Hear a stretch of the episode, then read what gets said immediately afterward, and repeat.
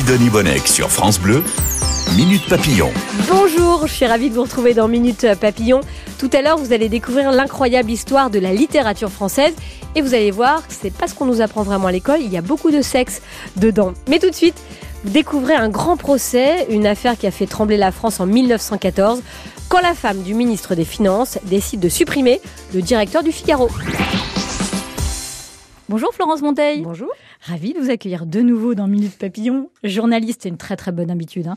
chef du service culturel du magazine Notre Temps. Et chef, moi avec vous, on découvre une grande affaire, un, un, fait divers, un grand procès qui est resté euh, dans les annales. Là, nous sommes à Paris, nous sommes le 16 mars 1914, c'est très précis, au 26 rue Drouot, dans le 9e arrondissement. Et il y a une femme qui demande à voir le directeur de ce grand quotidien français, le Figaro. Qui est-elle? À quoi ressemble-t-elle? Alors, on est au siège du Figaro et il y a une femme qui se présente, qui a une petite quarantaine, une très belle femme, à l'évidence une, grande bourgeoise, euh, un peu intrigante. Elle demande effectivement à voir le directeur du, Figaro, Gaston Calmette, mais elle ne se présente pas, elle donne pas son, nom.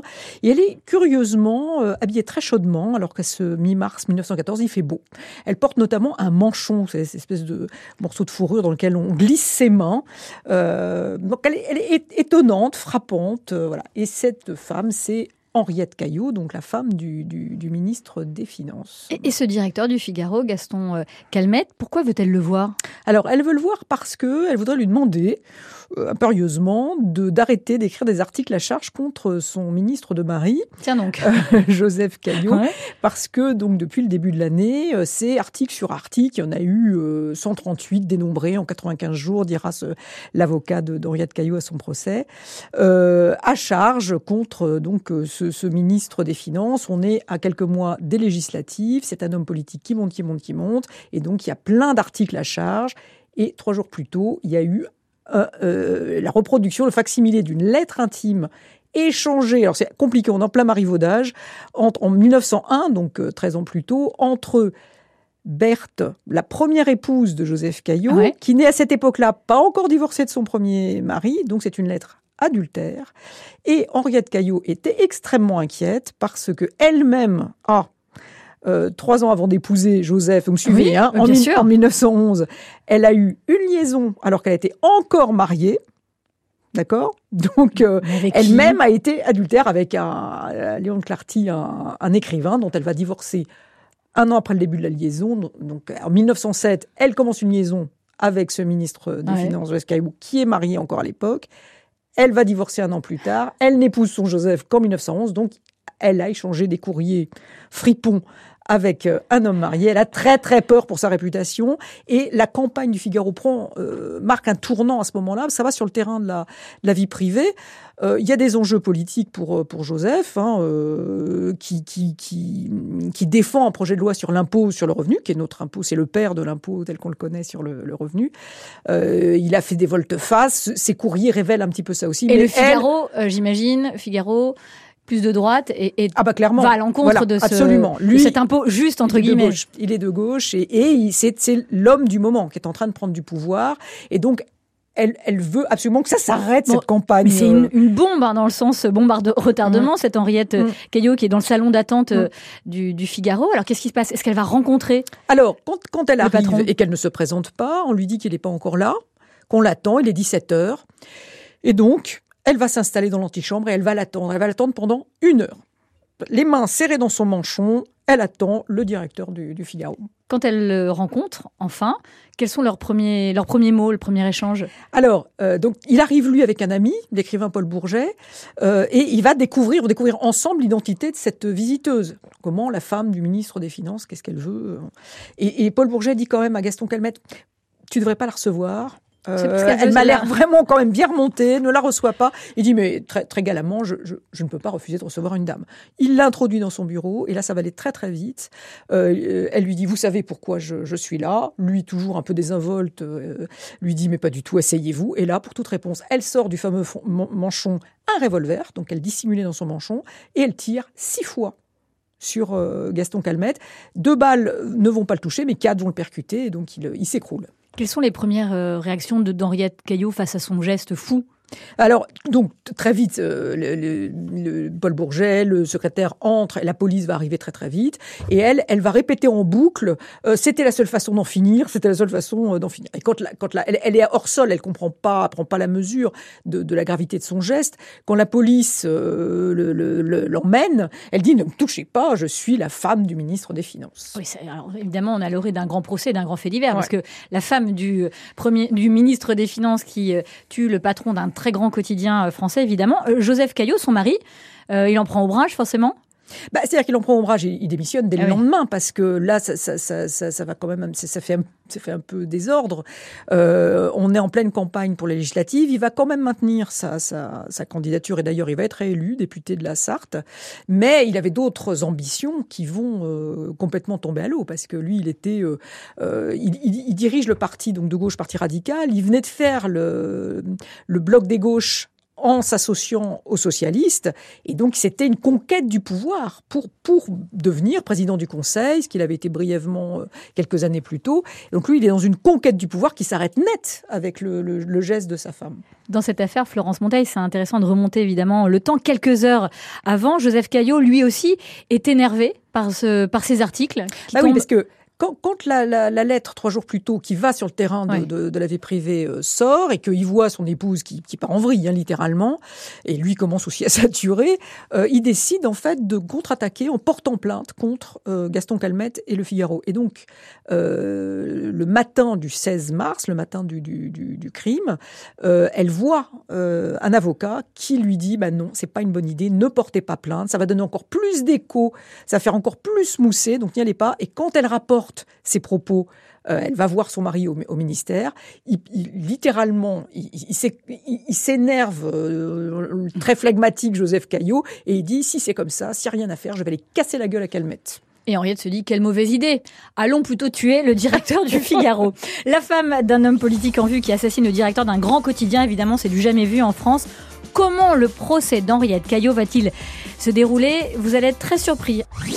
Minute papillon on en apprend tous les jours sur France Bleu. Vous découvrez les coulisses d'une affaire hors norme, l'affaire Caillot à la veille de la Première Guerre mondiale. La femme du ministre des Finances décide d'abattre le directeur du journal Le Figaro car il publiait des articles contre son mari, des articles négatifs, mais elle voulait aussi cacher des secrets d'alcool, voyez, des histoires d'infidélité. C'est la journaliste et chef du service culturel du magazine Notre Temps, Florence Monteil, qui consacre un papier à ce fait divers passionnant. Euh, le parcours de Joseph Caillot, c'est intéressant de le raconter aussi. Donc, ce ministre mm. des Finances pour lequel sa femme va tuer euh, pour euh, sauvegarder l'honneur de, de, ce type qui, a, a priori, est destiné à une mm grande carrière. Ah, lui, lui, il est en pleine ascension. Il a 51 ans, ça fait près de 20 ans qu'il est en politique, puisqu'à 35 ans déjà, il est élu député de la Sarthe. C'est un homme qui commence en politique, il a un parcours un peu parallèle à celui de Jean Jaurès. Il commence en politique plutôt à droite avec les Républicains. Puis au moment de l'affaire Dreyfus, il bascule complètement à gauche, il prend fait et cause euh, pour Dreyfus. C'est, c'est un homme qui réussit euh, petit écho à l'actualité qui réussit à faire l'union des gauches, ah. euh, à l'époque s'appelle le bloc des gauches, donc avec les socialistes, la SFIO, Jean mhm. Jaurès, et qui partage avec Jaurès euh, vraiment une vision euh, pacifiste et qui fait, espère pouvoir empêcher la guerre qui, qui semble de plus en plus inéluctable. Et ça paraît fou, euh, Florence euh, Monteil, cette femme qui décide d'aller laver l'honneur de son mari euh, avec un revolver. Ce sont des pratiques de l'époque. Un, peu C'était l'époque du duel encore ou pas C'était illégal, mais, mais c'est-à-dire que c'est l'honneur de son mari, mais c'est un peu le sien aussi, parce que même si elle, elle était sous tension avec l'accumulation de ses articles à charge, mais ce qui va complètement la faire basculer dans une espèce de, folie comme ça, meurtrière, c'est cette lettre, c'est le fait que ça va sur le terrain de la vie privée et que du coup, elle se sent menacée. Elle se dit, la prochaine lettre, c'est la mienne. C'est une des miennes. Alors évidemment, le procès s'ouvre. C'est le 20 juillet 1914. Et ce procès et cette affaire bouleversent une actualité française et mondiale assez chargée quand même. Oui, on est en plein dans, la montée des, tensions. Ça, chauffe dans les Balkans. Euh, donc le procès s'ouvre le 20 juillet. Le 28 juin, donc trois semaines avant, l'archiduc euh, François Ferdinand, François Ferdinand d'Autriche-Hongrie a été assassiné à Sarajevo. C'est le, c'est le coup d'envoi en quelque sorte de, cette première guerre mondiale.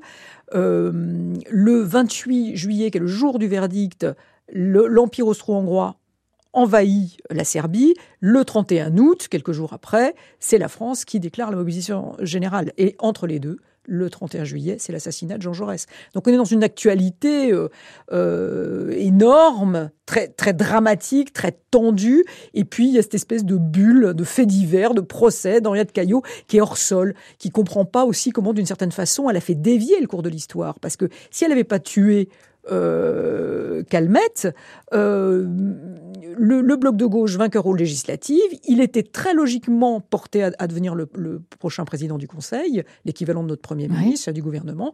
Il aurait nommé Jean Jaurès ministre des Affaires étrangères. Qui n'aurait sans doute pas été assassiné. Est-ce qu'il aurait été assassiné hein? Mais en tout cas, on avait euh, un scénario très très différent avec aux commandes ben, des pacifistes convaincus qui voulaient vraiment empêcher la guerre trouver des solutions diplomatiques. Qui défend euh, Henriette Caillot J'imagine qu'elle a un, bon avocat oui, de ce elle a, oui, elle a un ténor du barreau qui s'appelle Fernand Laborie, qui est connu pour avoir défendu Zola quand il a publié son, son J'accuse en 1898. Il avait eu euh, des plaintes en diffamation. C'est Fernand Laborie qui va le défendre. Et puis, c'est aussi lui qui a défendu euh, Dreyfus dans le second procès, le procès de Rennes, en appel. Donc, il est très connu et il va défendre il a une stratégie, Henriette. Et il a une, une stratégie. C'est le crime passionnel. Voilà. Donc à l'époque, ça existait. Voilà, le crime passionnel, euh, donc qui, qui, peut amener carrément à l'acquittement. Hein. C'est-à-dire que s'il arrive à démontrer un crime passionnel, c'est-à-dire qu'elle a tué par amour ou sous le coup d'un sous le coup d'une impulsion en tout cas ce n'est en aucun cas prémédité donc il doit démontrer qu'il n'y a pas eu préméditation et ça ça va être compliqué c'est compliqué quand on a un petit revolver dans son manchon en plein mois de mars. D'autant que le revolver en question, elle l'a acheté le jour même. C'est-à-dire quand elle rentre après avoir vu son mari au ministère, elle rentre en début d'après-midi chez elle, elle, elle écrit même une lettre parce qu'elle prend sa décision, en fait, en ayant discuté avec son mari, quand il s'énerve, quand elle le voit sortir de ses gonds, il dit je vais aller casser la gueule à Calmette, elle prend sa décision, elle dit non, c'est moi qui vais aller euh, intimider, essayer d'intimider euh, Calmette. Elle rentre chez elle, ne le dit pas à Joseph euh, quand elle le mhm. quitte, mais elle rentre chez elle, elle écrit un petit mot, là, ce petit mot, qui dit la France et la République ont trop besoin de toi, c'est moi qui vais faire justice. Donc il y a ce courrier qui existe. Elle va chez Gastine Renette, qui était le grand armurier de l'époque, elle achète un revolver, elle le charge. Donc elle l'arme, il est prêt à tirer, elle le cache dans son manchon. Elle va au Figaro, elle attend une heure. Pendant une heure, elle ne, se, elle ne, elle ne décolère pas, elle ne change pas d'intention. Ça le fait plus bel exemple de, préméditation de l'histoire du crime. Oui, quand même, ça fait beaucoup. Oui. Et pourtant, euh, Fernand Laborie va réussir à faire passer cette idée du crime passionnel, mais il se fait aider par un psychiatre. Qu'est-ce qu'il va déclarer au sujet d'Henriette Alors, il va, il va faire une déclaration. Vous voulez que je vous la lise, ah la déclaration? Parce que c'est mignon, il faut que je vous la retrouve. Je, je suis venue ça. Voilà, alors. Où est-ce qu'elle est, la Dans vos archives. Voilà. Alors, ça, c'est vraiment du jargon, mais qui, qui va faire son effet.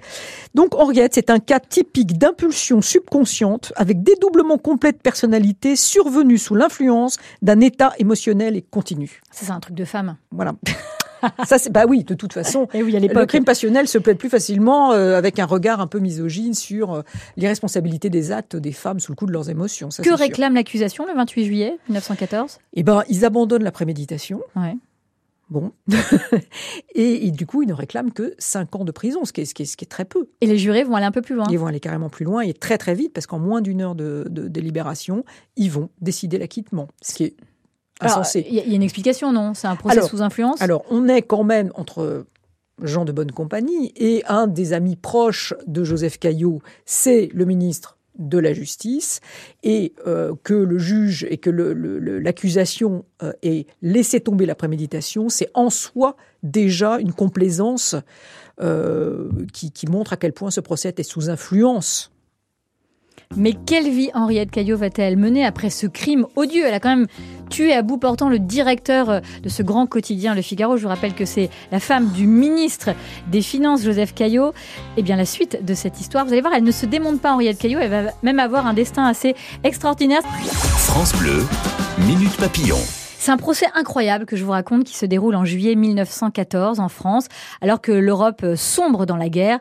L'affaire Caillot, la femme du ministre des Finances, qui abat de plusieurs balles le directeur du journal Le Figaro, parce que ce journal publiait beaucoup d'articles négatifs sur, euh, bah, sur son mari de ministre, mais aussi sur son couple. Florence Monteil, vous êtes journaliste et chef du service culturel du magazine Notre Temps, et c'est vous qui chaque mois nous racontez comme ça un fait divers, un grand procès. Est-ce que la carrière de Joseph Caillot est abîmée par cet assassinat et ce procès? Parce je rappelle que Henriette Caillot risquait quand même nombreuses, de nombreuses années de prison. Finalement, elle est acquittée. Elle est acquittée, étrangement. Euh, lui, il va avoir un petit ralentissement quand même, parce qu'il a été élu, réélu député. Il n'accepte pas euh, à la présidence du Conseil. Et puis, à la fin de la guerre, surtout, il va, il va avoir un problème parce que Poincaré, le président Poincaré, euh, va l'accuser d'intelligence de, avec l'ennemi parce que, avant-guerre, dans ses démarches pour essayer d'empêcher cette guerre, il a eu des échanges un peu secrets quand même avec l'Allemagne, et donc il va être accusé d'entente avec l'ennemi. Parce que c'était un pacifiste, pour le rappeler. C'était un hein, pacifiste. Et donc euh, il, il, va lui-même être en procès en 18. Il va être condamné à trois ans de prison euh, avec des motifs quand même allégés, c'est-à-dire aide involontaire, échange avec l'ennemi, il n'est quand même pas accusé ah, vaut mieux tuer un homme, hein, d'intelligence. ce rythme-là, on il est. Il s'en sort moins bien que sa femme. et, et, donc on se dit c'est fini la carrière de Joseph Caillou. Eh ben pas du tout.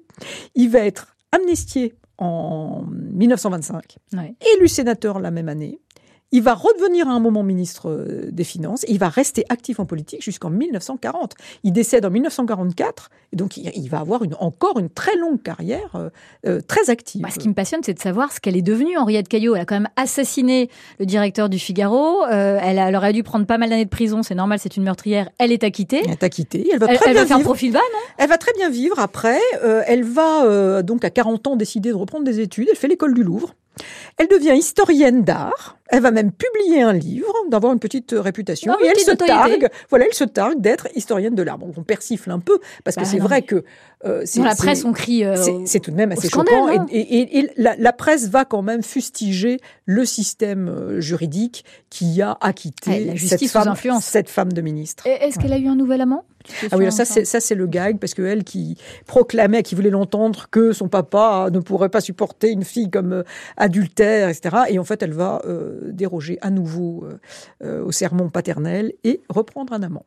Quelle histoire Est-ce que ça continue dans notre temps, euh, ces, ces portraits, ces, de, de, criminels en fait, en quelque sorte, ces grands procès, Vous allez m'avoir encore un peu, oui, on, ah. on, continue la série pour encore six, six grands rendez-vous qui vont être un petit peu plus espacés dans le temps, dans l'histoire. Donc Est-ce que ça marche très bien, vos lecteurs euh, et vos lectrices en on a Des, on a des jolis retours. Et les auditrices, auditeurs de Minute Papillon de France Bleu aussi adorent aussi. Alors merci beaucoup, Florence Monteil. Cette affaire incroyable est à lire dans votre magazine, le magazine Notre Temps, l'affaire Caillot, la presse pour cible. À bientôt, Florence. Dans un instant, l'extraordinaire histoire de la littérature française.